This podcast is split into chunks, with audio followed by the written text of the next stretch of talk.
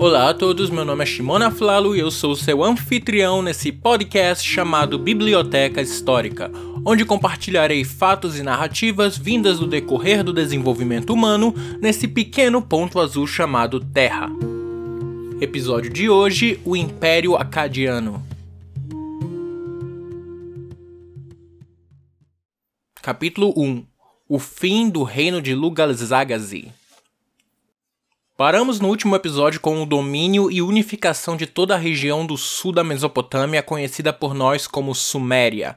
O líder desse recém-formado reino era um antigo membro da corte da cidade de Uma. E como parte de uma campanha de vingança, Lugalzagazi conquistou e destruiu a cidade rival de Lagash e fez de toda a área da Suméria o seu reino, com a capital sendo na cidade de Uruk. Uma das cidades que Lugalzagazi exercia seu domínio era a cidade de Kish, essa sendo a cidade que indicava a borda nortenha do seu reino. Kish era uma cidade bem abastada, pois ela se localizava num ponto específico de trocas comerciais entre o sul e o norte da Mesopotâmia. Então, dominar tal cidade era fundamental para Lugalzagazi. O processo de domínio dessa cidade não é descrito em nenhuma fonte suméria da época, então a lista dos reis da Suméria mostra apenas que a cidade de Kish estava sob domínio de Lugalzagazi, porém uma tabuleta achada no sítio arqueológico de Nippur em 1974 nos traz a história descrevendo como Lugalzagazi dominou a cidade de Kish com a ajuda de um dos membros da corte do rei, um homem chamado Sargon. Capítulo 2 Sargon de Agade Ah, Sargon de Agade, o que falar dessa pessoa que mal conheço e já considero pacas? Acho que primeiro devemos entender que o nome Sargon ou Sargão é conhecido por nós por causa do livro de Isaías, onde ele se refere ao rei do Império Neo-Assírio Sargon II. Porém, o seu nome em acadiano seria Shurrugen, ou Rei Legítimo. Então, na verdade, temos um rei que não conhecemos o nome verdadeiro dele, apenas o seu título. Legal, né? Existe uma tabuleta que foi encontrada e ela é datada do sétimo século antes da Era Comum, na época do Império Neo-Assírio. O conteúdo dessa tabuleta é bem fantasioso e mítico, porém eu acho uma forma sensacional de introduzir o nosso personagem principal desse jeito. Primeiramente, somos introduzidos a Sargon, um filho ilegítimo de uma sacerdotisa com um homem que não é identificado, e por causa desse status de bastardo, sua mãe o põe em uma cesta e o joga no rio Eufrates. Onde eu já ouvi isso antes? Essa cesta é levada pelo rio até a cidade de Kish, onde um jardineiro do palácio do rei o encontra e o adota como filho. O nome do jardineiro era Aki. Dentro desse castelo de Kish, Sargon então cresce aos olhos do rei e se torna o copeiro oficial de Kish, uma posição bastante respeitada naquela época. A tabuleta de Nippur começa a contar desse ponto, onde Sargon exercia seu ofício como copeiro do rei Urzababa. Porém, nessa tabuleta já temos que o nome do pai dele era Laibum, o que nos mostra que essas duas histórias foram escritas por duas pessoas diferentes em diferentes épocas. A história descrita começa com o rei Urzababa tendo um pesadelo que não é dito para nós, porém tal sonho o deixou tão perturbado e por algum motivo que também não é dito, Urzababa aponta Sargon como copeiro. Depois desse ocorrido, Sargon tem um sonho em que ele vê o rei se afogando em um rio de sangue. Quando acordado, ele ficou bastante inquieto e perturbado. Urzababa quis saber o motivo dessa inquietação e Sargon conta a ele sobre seu sonho. Na tabuleta está escrito: Meu rei, este é o meu sonho, sobre o qual lhe contarei. Havia uma jovem que era alta como o céu e larga como a terra. Ela estava firmemente colocada como a base de uma parede. Para mim, ela afogou você em um grande rio, um rio de sangue. Urzababa interpretou esse sonho como um aviso de que Sargon iria matá-lo, então o rei manda o ferreiro-chefe Belistikal assassiná-lo. Ao tentar cumprir as ordens do rei, Belistikal é impedido pela deusa Inanna, ou Ishtar, não sendo capaz de matar Sargon. Então, desesperado, Urzababa decide mandar Sargon para Lugalzagazi como um mensageiro, porém secretamente ele tinha plano de eliminá-lo. Assim conta. O rei Urzababa despachou Sargão, uma criatura dos deuses, para Lugalzagazi, em Urug, com uma mensagem escrita em barro, que era sobre o assassinato de Sargão. Porém, Sargon se alia com Lugalzagazi e juntos eles conquistam a cidade de Kish.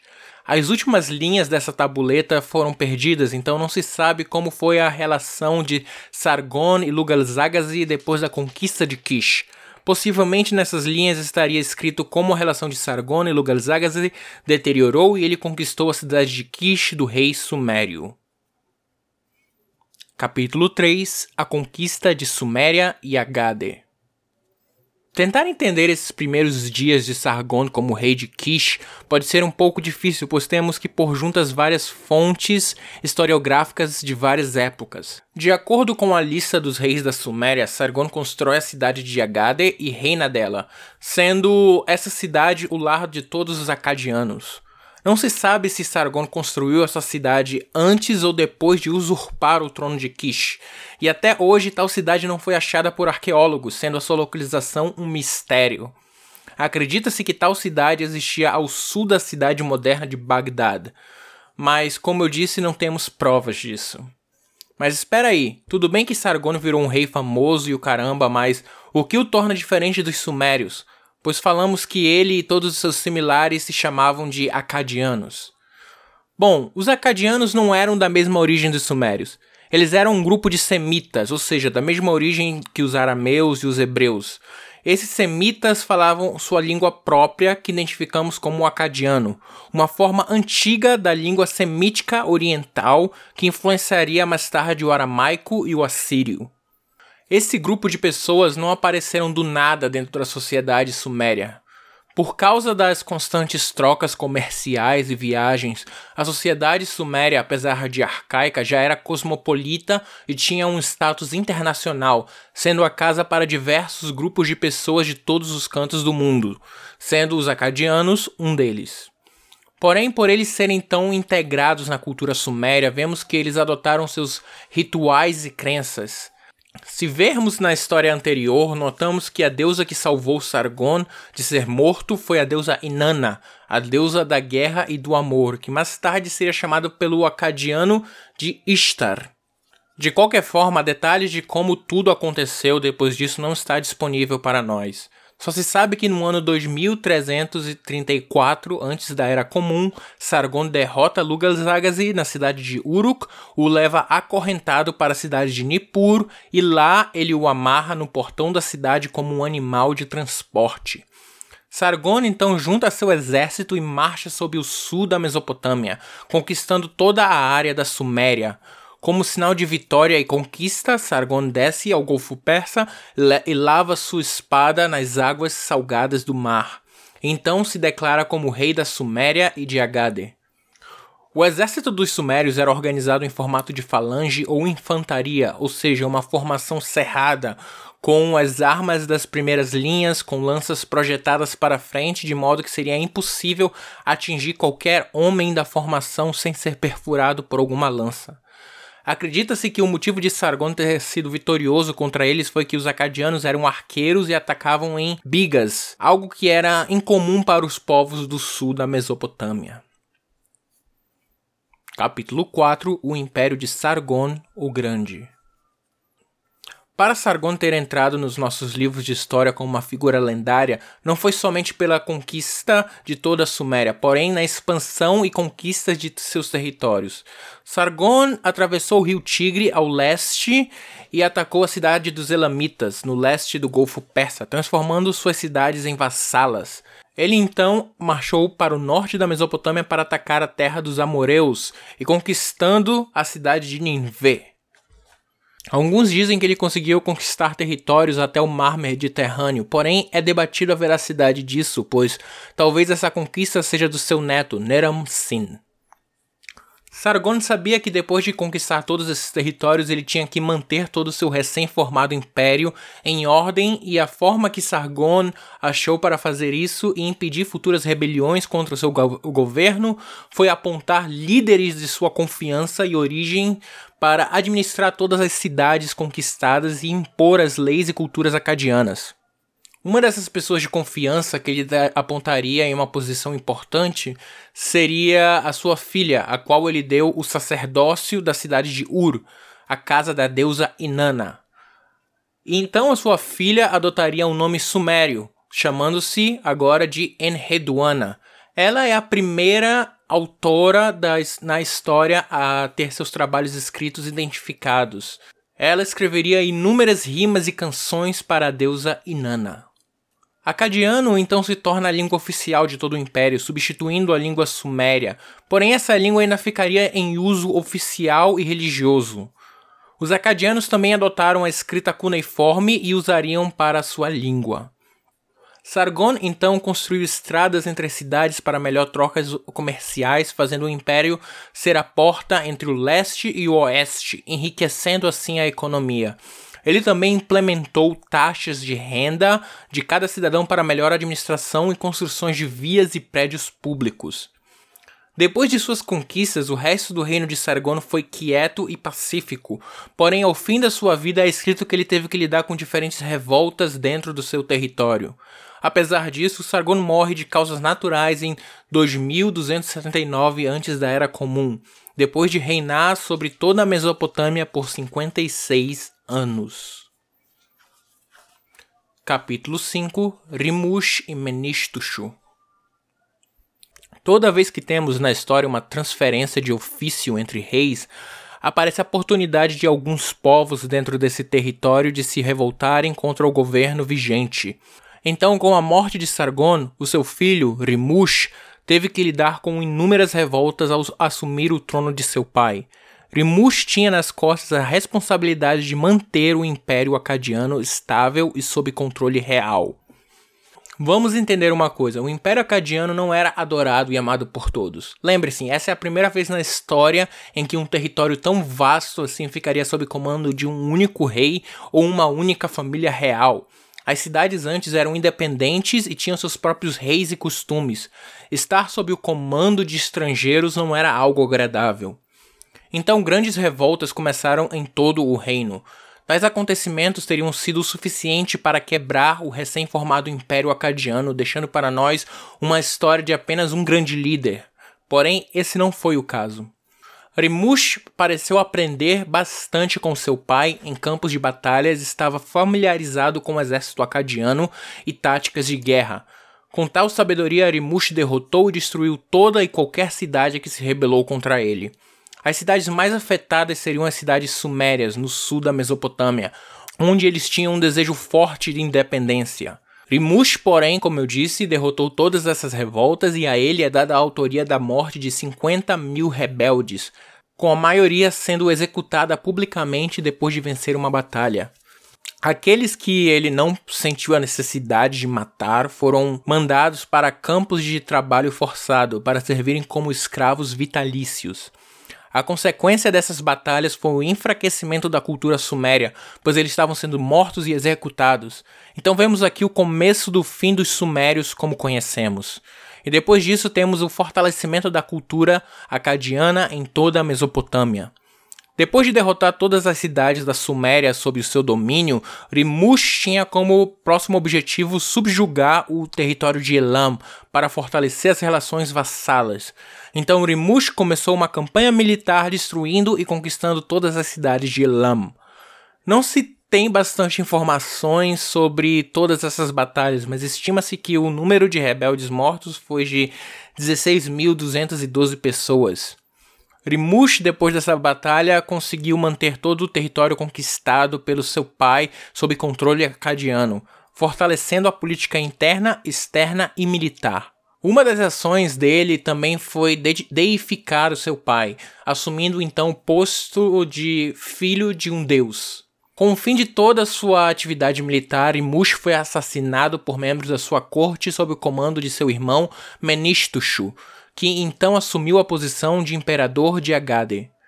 Rimush reinou por um período curto de nove anos, em 2270 antes da Era Comum, sendo o reinado que fortaleceu as estruturas do vasto, vasto império criado por seu pai. O seu irmão Menistoshu não enfrentou rebeliões, pois Rimush tinha tomado conta de todas elas.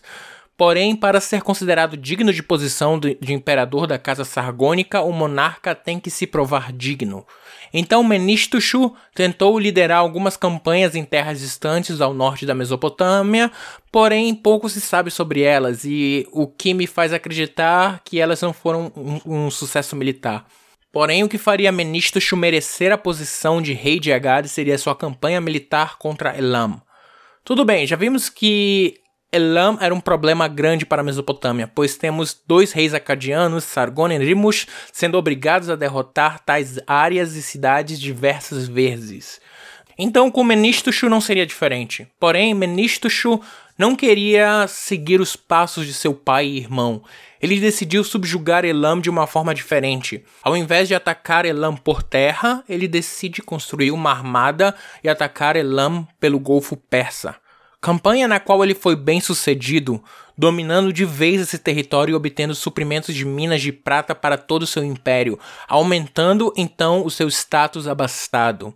Com isso, Menestoshu conseguiu manter um governo estável durante todos os seus 15 anos de ofício, sendo então assassinado por membros da sua corte em 2255, liderados pelo seu filho Neram Sin. Olho por olho, hein?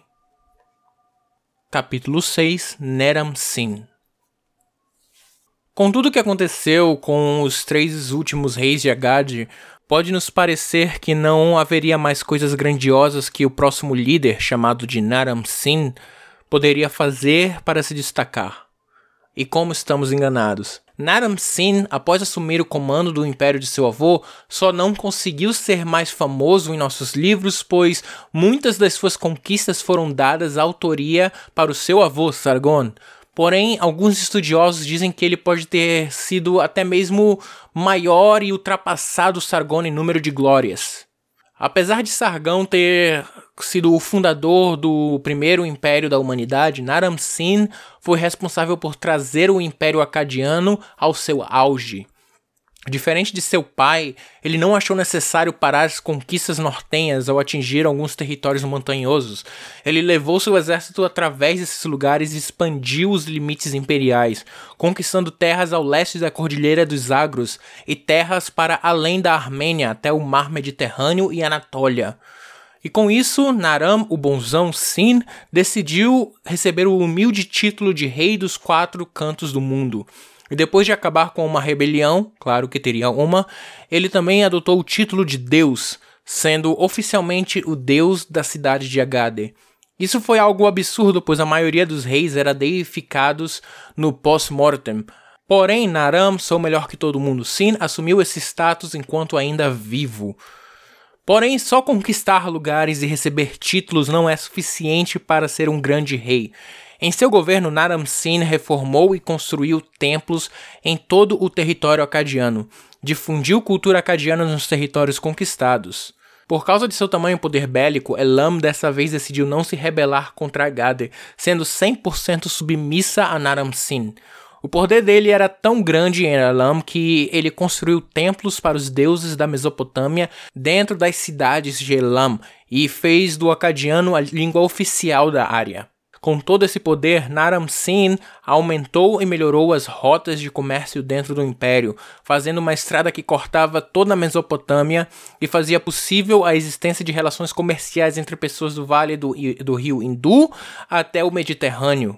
Algumas rebeliões foram combatidas no tempo do governo de Naram, o dono da coisa toda, Sin, Porém, a maior ameaça que ele tinha que enfrentar era a invasão de povos bárbaros no nordeste da Mesopotâmia, como os Gútios, os Kutu e os Lulubu, sendo os Gútios os que vão dar mais dor de cabeça para as futuras gerações. Não fica claro como foram os dias finais de Naram Sin, porém é escrito na lista dos reis da Suméria que ele reinou sobre Agade durante 56 anos, a mesma quantidade de tempo que seu avô Sargon, e ele passou o ofício para seu filho, Shar Kalishari, em 2217 antes da Era Comum. E ele seria o rei que iria presenciar o início do fim da grande Era de Agade. Porém, isso já é o assunto para o nosso próximo episódio. Muito obrigado por ouvir até aqui. Esse foi o nosso episódio sobre o Império Acadiano. Obrigado mais uma vez a todos que estão ajudando o podcast. compartilhando com familiares e amigos. E até a próxima. Esse foi o Biblioteca Histórica.